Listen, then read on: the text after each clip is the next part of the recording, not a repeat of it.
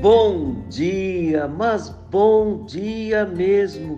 Que o nosso Deus abençoe a sua família, fortaleça o seu coração, aumente a sua fé, dê-lhes saúde e um dia abençoado em comunhão.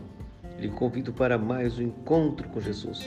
No Evangelho segundo Mateus, capítulo 2, versículo 21, está escrito: Dispôs-se ele, tomou o menino e sua mãe e regressou para a terra de Israel.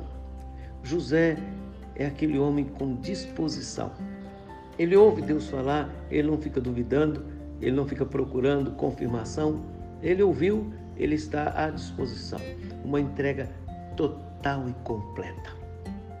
Já estava há algum tempo no Egito, nós não sabemos quanto tempo, praticamente estabilizado, mas ouviu a voz de Deus, pronto, é momento de se levantar, pegar o menino, a mãe e obedecer a Deus.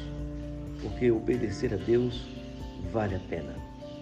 Senhor Deus, nos ajude nesta disposição de lhe obedecer segundo a tua palavra.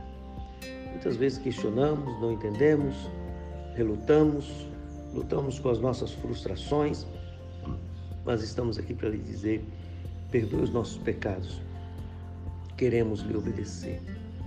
Queremos viver uma vida de obediência e entrega total. Guarda-nos no teu nome, dê-nos um dia abençoado, fortaleça o nosso coração, abençoe a nossa família, tenha misericórdia de Manaus e abençoe o nosso Brasil, em nome de Jesus. Amém. Avante, cristão, com disposição para obedecer a Deus.